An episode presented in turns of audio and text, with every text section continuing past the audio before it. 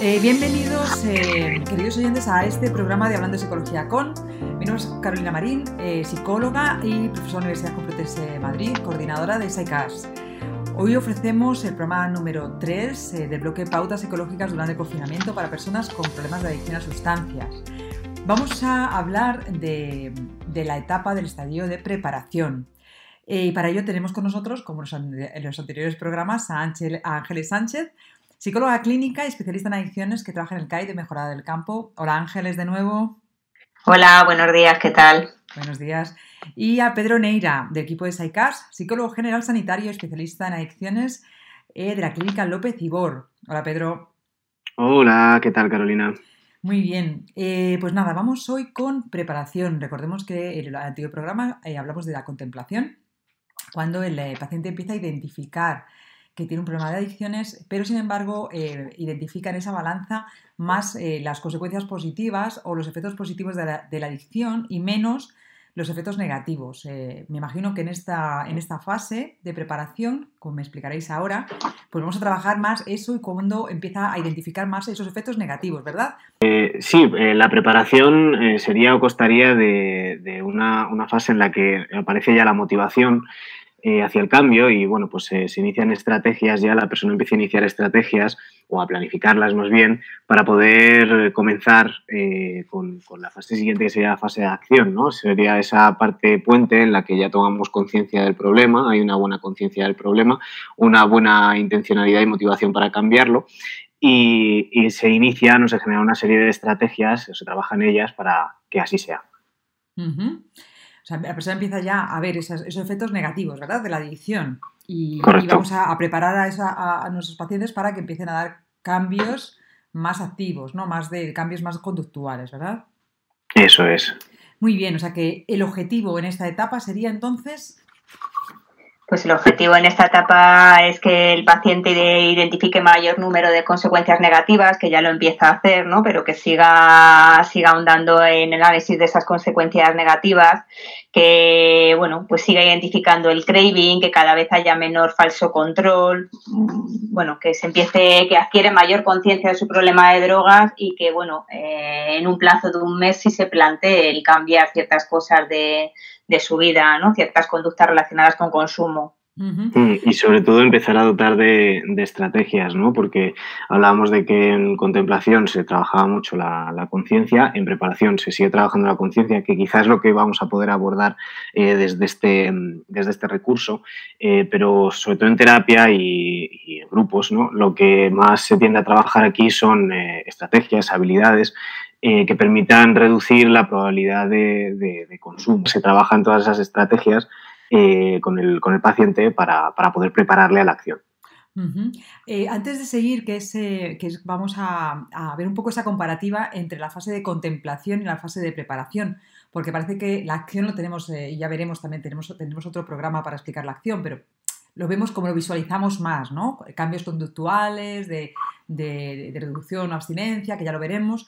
Pero sí que es verdad que antes de empezar con esa comparativa entre, contemplación y preparación, me gustaría que habláis de craving. ¿Y qué es el craving exactamente? ¿Es ansiedad? ¿Es ansia? ¿Qué, cómo, lo definen los, vuestros pacientes el craving?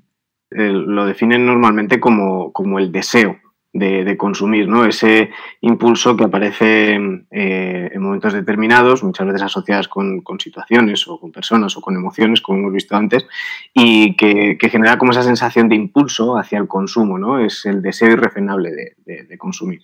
Sí, efectivamente, se define como el deseo imperioso a consumir, entonces, bueno, en la, etapa de contemplación no se reconoce en ningún momento el deseo imperioso de consumir, se consume porque apetece, porque se quiere, etcétera, no se reconoce. En cambio, en el craving sí se empieza a reconocer que hay un impulso que está relacionado con determinadas situaciones de riesgo, determinados facilitadores, ¿no? Bueno, pues ya entonces, ya que me habéis empezado a introducir con el craving, con la pregunta de craving, la diferencia entre contemplación y preparación, podemos ahondar un poco, porque sí que es verdad que algunas, algunas personas que nos están escuchando, aunque tendrán las preguntas que se tienen que hacer relacionadas con cada una de las etapas, eh, pueden estar un poco dudosos entre si están en contemplación o en preparación. ¿Podéis, por favor, darme ejemplos concretos de la diferencia entre ambas etapas? Sí, quizás en la de contemplación, cuando la persona hace un análisis de consecuencia, ve los efectos reforzantes de la sustancia, es decir, no llega a ver eh, demasiadas consecuencias negativas o no tienen tanto valor para él o para ella como las consecuencias positivas. En cambio, la preparación sí que se da cuenta de todas las consecuencias negativas que tiene el consumo, si tiene una fuerza importante, ya no son tan reforzantes los efectos positivos de la sustancia.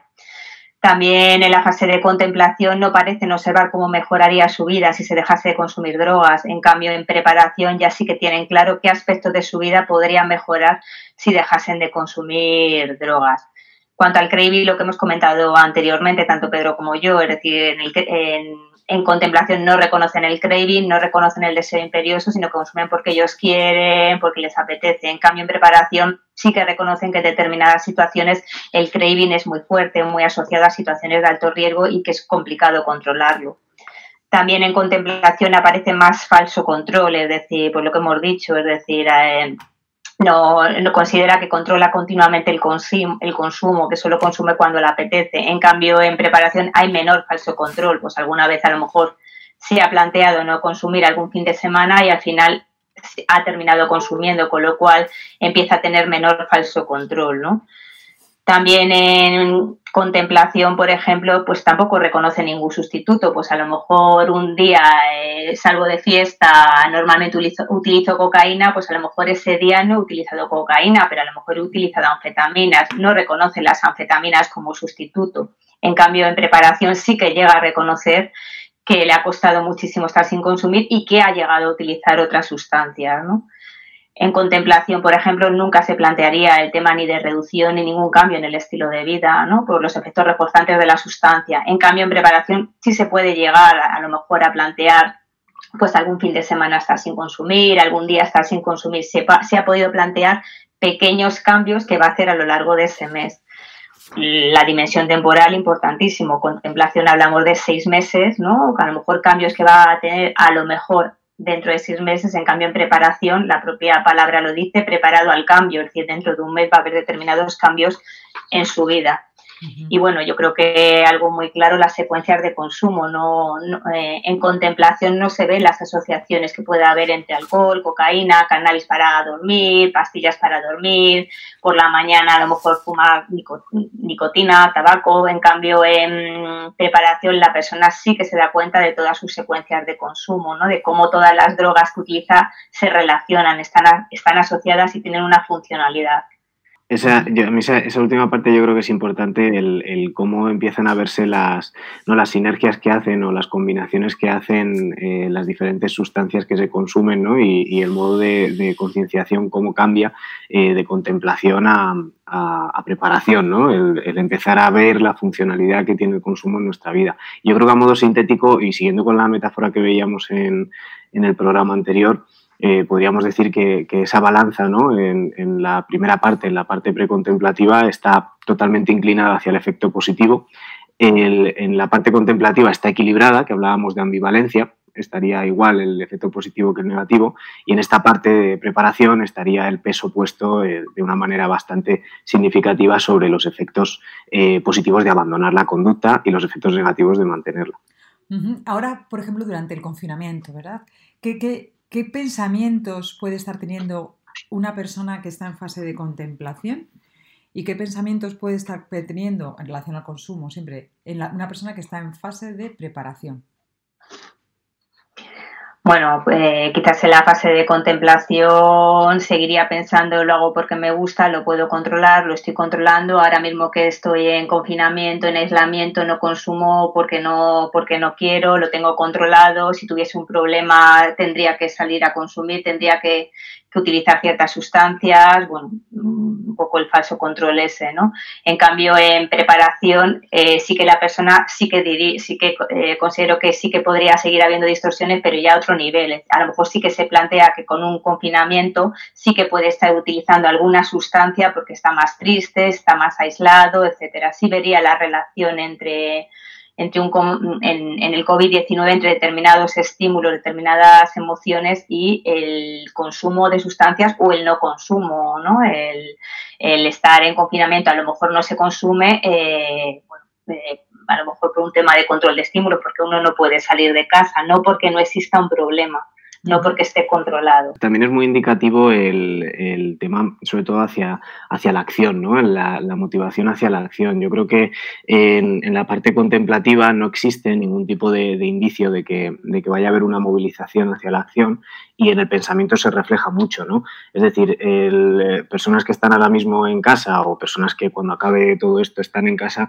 pensando, el juego, pues a lo mejor esto me está afectando eh, más de lo que pensaba, pero bueno, eh, pues oye, cuando quiera lo puedo dejar, ¿no? Como decía Ángeles, eh, e implica que efectivamente ven y contemplan el problema, pero no hay una, eh, una movilización, no hay una tendencia o una, un deseo de movilización, ¿no? Pero en preparación ese mismo discurso podría ser esa parte de, joder, empiezo a ver que esto me está afectando, voy a aprovechar el confinamiento para pasar eh, esta abstinencia, ¿no? O, pienso que esto me está afectando, a lo mejor cuando termine todo esto tengo que plantearme eh, el solicitar ayuda o el hablar con mis familiares, o, sea, es decir, es un, también un diálogo un poquito más hacia, orientado hacia la acción, el preparar sin hacer, ¿no? Ajá. Eh, ¿Pensáis que puede haber en esa etapa o una de las etapas pueden se puede estar sustituyendo em, el consumo de otras sustancias, es decir, como no tengo acceso a la sustancia de antes, ahora puedo eh, introducir más alcohol, por ejemplo. ¿En qué etapa de mm, ambas sería más, más, em, prevalente o, que se, se, daría más? En la, en las dos se utilizaría el mismo sustituto, es decir, en cuanto a utilizar un sustituto se puede utilizar eh, efectivamente en cualquiera de las dos etapas. La diferencia es que en el estadio de contemplación no vería que es un sustituto, o sea, no identificaría que es la misma, que mantengo la misma secuencia de consumo, pero utilizando un sustituto a mi droga de abuso. En cambio, en preparación sí me podría dar cuenta de la relación que existe entre el sustituto, la droga de abuso y la situación, ¿no? Es decir, bueno, esa yo creo que sería, sería la, diferencia. Eso es. Somos más tendentes como a creer las justificaciones, ¿no? Y en este sentido esa sería una de ellas, ¿no? No estoy consumiendo esta droga nuclear, que sería el núcleo de mi problema, que estoy consumiendo otra y con eso pues justifico eh, el consumo de la otra, ¿no? Entonces, pues, las justificaciones en preparación no existirían y serían plenamente conscientes de que efectivamente lo están haciendo por. Y también no puede consumir esa droga en este momento y todos los efectos que están teniendo por no consumirla les puede llevar a, una etapa de, preparación, ¿verdad? Lo que me parece que habéis visto uno de vosotros antes. Es decir, eh, el pensar que, estuviera en una etapa de contemplación, pero ahora, por ejemplo, no poder consumirla, todas las emociones que está teniendo, le puede estar llevando a, eh, tener esa conciencia de problema. Pues parece que pensaba yo que no tenía tanto problema, pero ahora que no puedo consumirla, parece que sí que lo tengo. ¿Podría ser eso? Sí, efectivamente, en esta etapa además, al no tener la sustancia en la mayor parte de las situaciones, sí que puedo tener más, eh, más sueños, más, más imágenes, estar continuamente pensando en el tema, hablando del tema, con lo cual sí puede precipitar el, que pase de un, un, estadio de contemplación a un estadio de preparación, ¿no? Es decir, cuando evidentemente no hay posibilidad de salir, si no hubiese posibilidad de salir, si no toque lo que es el deseo de consumo, cada vez pienso más, cada vez hablo más, cada vez me cuesta más conciliar el sueño si utilizo cannabis, cada vez, pues entonces sí me puedo llegar a plantear que a lo mejor tengo más problema del que pensaba. Pues entonces vamos a, dar, eh, como dimos en la primera, en la, semana pasada o el programa pasado, en el programa de contemplación, ejercicios concretos que puedan llevar a cabo eh, nuestros oyentes eh, y que se, estén en, esta, en este estadio de, de, preparación. Perdón. Bueno, pues uno de los ejercicios muy sencillos que además tiene que ver en la línea de lo que hemos dicho de preparación, como la de paciente ya es consciente de cómo le afecta la sustancia a las diferentes áreas de su vida, sí puede analizar él eh, individualmente los efectos que tienen las drogas en sus diferentes áreas, a nivel personal, a nivel familiar, pareja, formación, empleo social. Importante la faceta personal y horaria personal porque hay que intentar que cada vez adquiera mayor conciencia del problema. Entonces, es importante que se dé cuenta cómo le afecta a él todas las drogas que, utilice. Entonces, bueno, es un ejercicio sencillo y, es adecuado para esta fase. Sí, aquí se podría, se podría ya empezar a trabajar sobre, sobre el focalizar en qué es lo negativo ¿no? que tiene, sin que genera ese rechazo eh, la persona. Eh, también eh, a mí me, gusta, ¿no? Yo creo que podemos empezar a trabajar en, en, identificar cuáles son pues, las las personas, las situaciones, las emociones que, nos empujan ¿no? o que están asociadas al consumo. Para eso es bueno echar la vista atrás ¿no? y empezar a ver en qué situaciones eh, tendría a tener mayor consumo, eh, en, cuál, eh, en qué situación, con, qué emociones con la que más asocio el, consumo. ¿no? Esta es esa parte preparatoria de, identificar lo que en psicología llamamos variables de riesgo. ¿no? Y de la misma manera se puede hacer el mismo ejercicio, pero a la inversa. ¿no?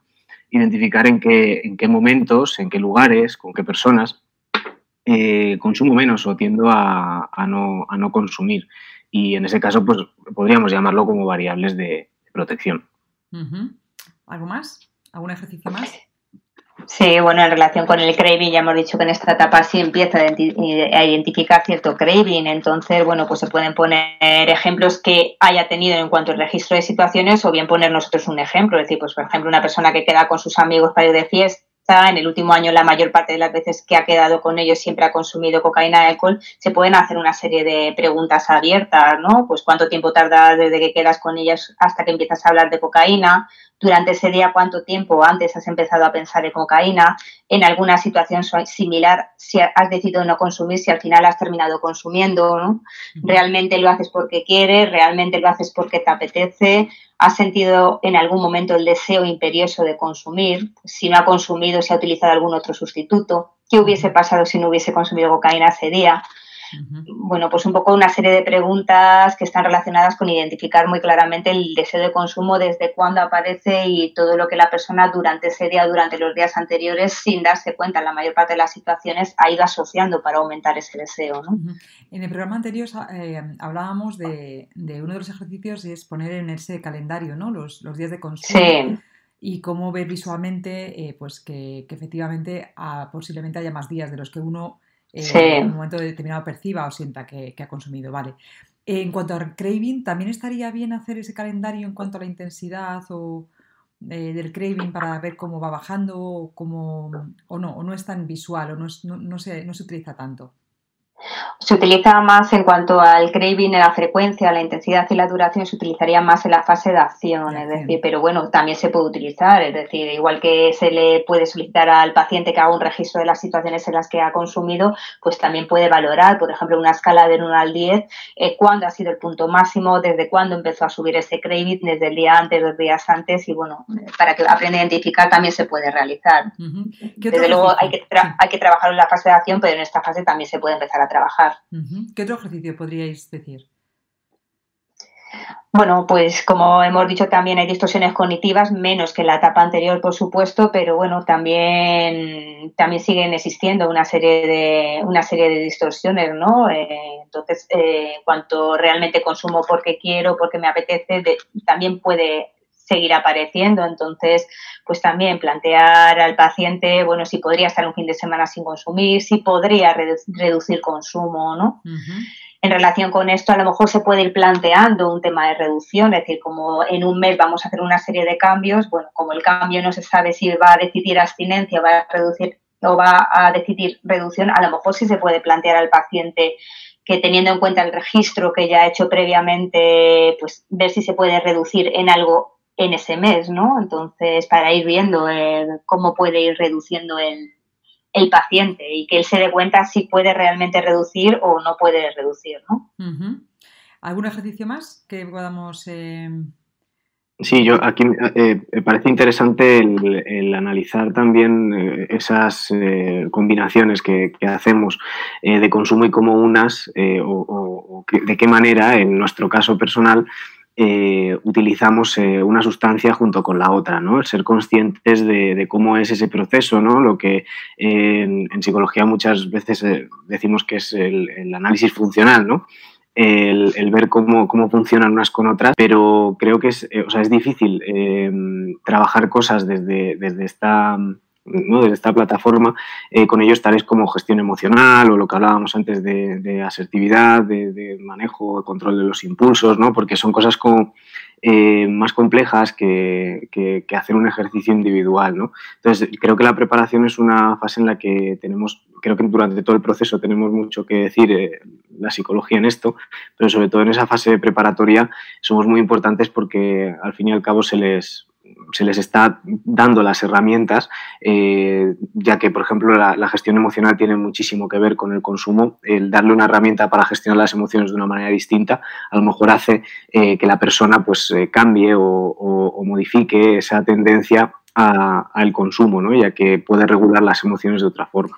Efectivamente, a colación con lo que estás diciendo ahora, Pedro, em, eh, una cosa fundamental yo creo que es eh, eh, cuando la persona, la función que cumple el consumo, esa sustancia en concreto en esa persona. Si le quitamos mm.